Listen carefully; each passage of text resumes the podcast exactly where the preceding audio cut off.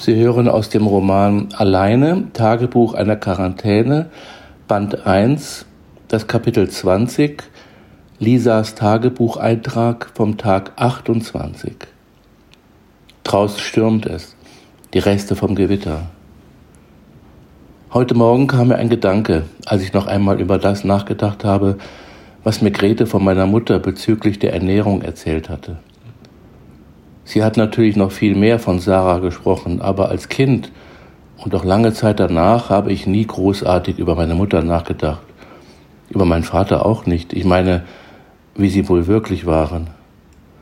Ich hatte von ihr eher das entrückte, fantasievolle Bild einer schönen Königin aus einem fernen Land, die von einem tapferen Ritter gerettet worden ist.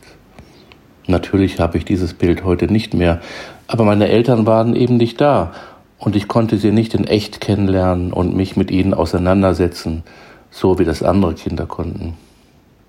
Grete war ja für mich Mutter und Vater. Und es war schwierig, mich von ihr abzunabeln. Lange hatte ich geglaubt, sie könne mich nicht loslassen. Vor allem, als ich den Job auf dem Schiff angenommen hatte. Das hat sie gar nicht verstanden und mich immer wieder gefragt, ob ich mir das alles gut überlegt hätte. Ehrlich gesagt, hatte ich mir das überhaupt nicht überlegt. Die Gelegenheit kam und ich habe sie am Schopf gepackt. Günstiger, dachte ich, würde ich nie mehr in der Welt herumkommen, sogar bezahlt. Nach den Jahren auf dem Schiff kann ich sagen, dass es damals die richtige Entscheidung war. Ob es das heute noch ist? Aber wahrscheinlich wird mir die Entscheidung von einem kleinen, unsichtbaren Virus gerade abgenommen. Aber äh, zurück zum Loslassen. Im ersten Jahr auf Kreuzfahrt habe ich Großmutter fast täglich angerufen, um zu hören, wie es ihr geht und ihr von meinen Erlebnissen berichtet. Das hat dann zwar im Laufe der Zeit etwas nachgelassen, aber heute erkenne ich daran, dass ich sie nicht loslassen konnte. Vielleicht ist das generell so, dass die Kinder schlechter loslassen können als die Eltern. Bei Katzen habe ich das ja oft genug beobachten können. Wenn die Kleinen zum Nuckeln kommen, obwohl sie schon groß genug sind, bekommen Sie von Ihrer Mutter ein paar Mal eine übergebraten und dann wissen Sie Bescheid. Aber zurück zu meiner Mutter, die wohl aus sehr ärmlichen Verhältnissen aus Kroatien stammte. Aber wie heißt es doch so schön, wo die Liebe hinfällt? Ich muss gerade lachen. Grete und ihr Standesdünkel, den sie von ihrem Vater geerbt hat, und ihr einziger Sohn bringt die Tochter eines Tagelöhners nach Hause. Aber immerhin hat es dieser Tagelöhner seiner Tochter ermöglicht, in Deutschland zu studieren. Davor kann man gar nicht genug Respekt haben. Gerne hätte ich diese Großeltern kennengelernt. Neugierig war ich. Eines rechne ich Großmutter hoch an. Als klar war, dass ihr Sohn diese Frau heiraten würde, hat sie sie mit offenen Armen aufgenommen. Und als ich dann da war, waren ihre letzten Zweifel an der Richtigkeit dieser Beziehung beseitigt. Meine Eltern hatten sich an der Uni kennengelernt. Mein Vater studierte dort Agrarwissenschaften und meine Mutter Sarah Kunstgeschichte. Von ihr habe ich das fast schwarze Haar und mein Teint, der eine Idee dunkler ist, als das bei meinen Klassenkameraden der Fall war. Meine Freundinnen haben mich immer beneidet, weil ich aussehe, als käme ich gerade vom Strand.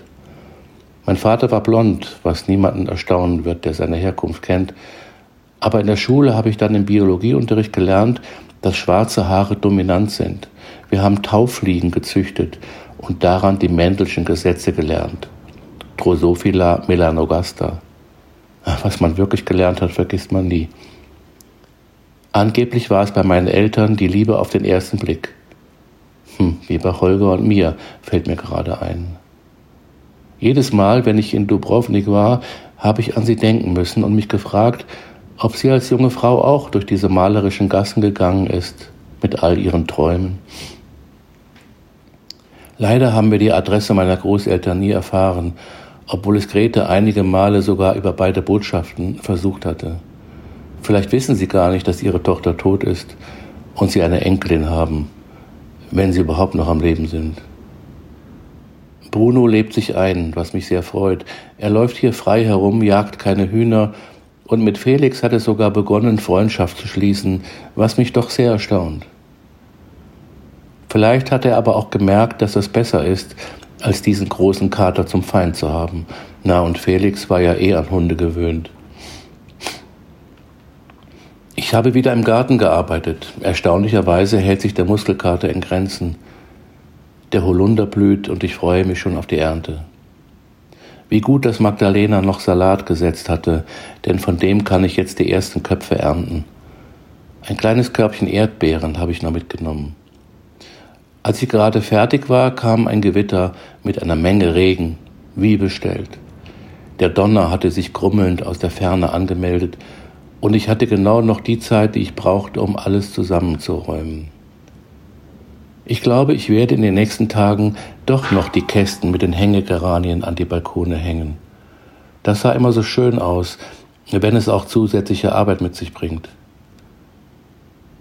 Ich habe vorhin trotzdem den Fernseher eingeschaltet, was Mutter nie getan hätte.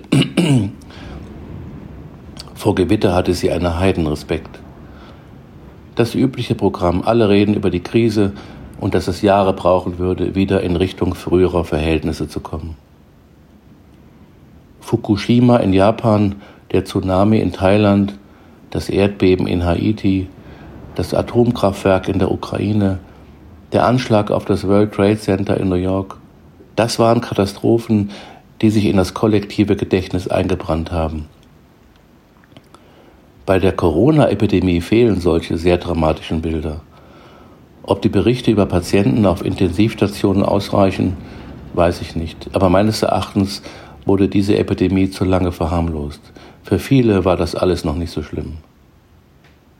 Diese Pandemie wird jedoch ein Vielfaches der Opfer fordern, wie etwa der Tsunami von 2004 oder das Erdbeben auf Haiti im Jahre 2010. Die Corona-Pandemie ist nämlich eine komplexe Katastrophe, weil praktisch alle Bereiche betroffen und die Auswirkungen nicht wirklich absehbar sind. Immer noch nicht. Mir kommt es vor, als erleide die Welt gerade einen gigantischen Burnout. Eine Krankheit, von der, wie ich noch aus meiner Lehramtszeit weiß, viele meiner Kollegen betroffen waren. Die kamen dann in Kur und im Extremfall wurden sie früh pensioniert.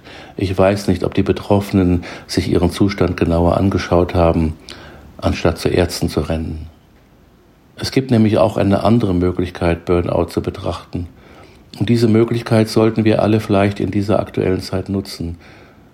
Was wäre, wenn uns dieses Symptom lediglich zeigt, dass wir mit unserem Denken und Handeln dabei sind, unseren Bus vollkommen gegen die Wand zu fahren? Ist es vielleicht ein gesamtgesellschaftliches Problem? Haben wir den Kontakt zu dem, was im Leben wirklich wichtig ist, verloren?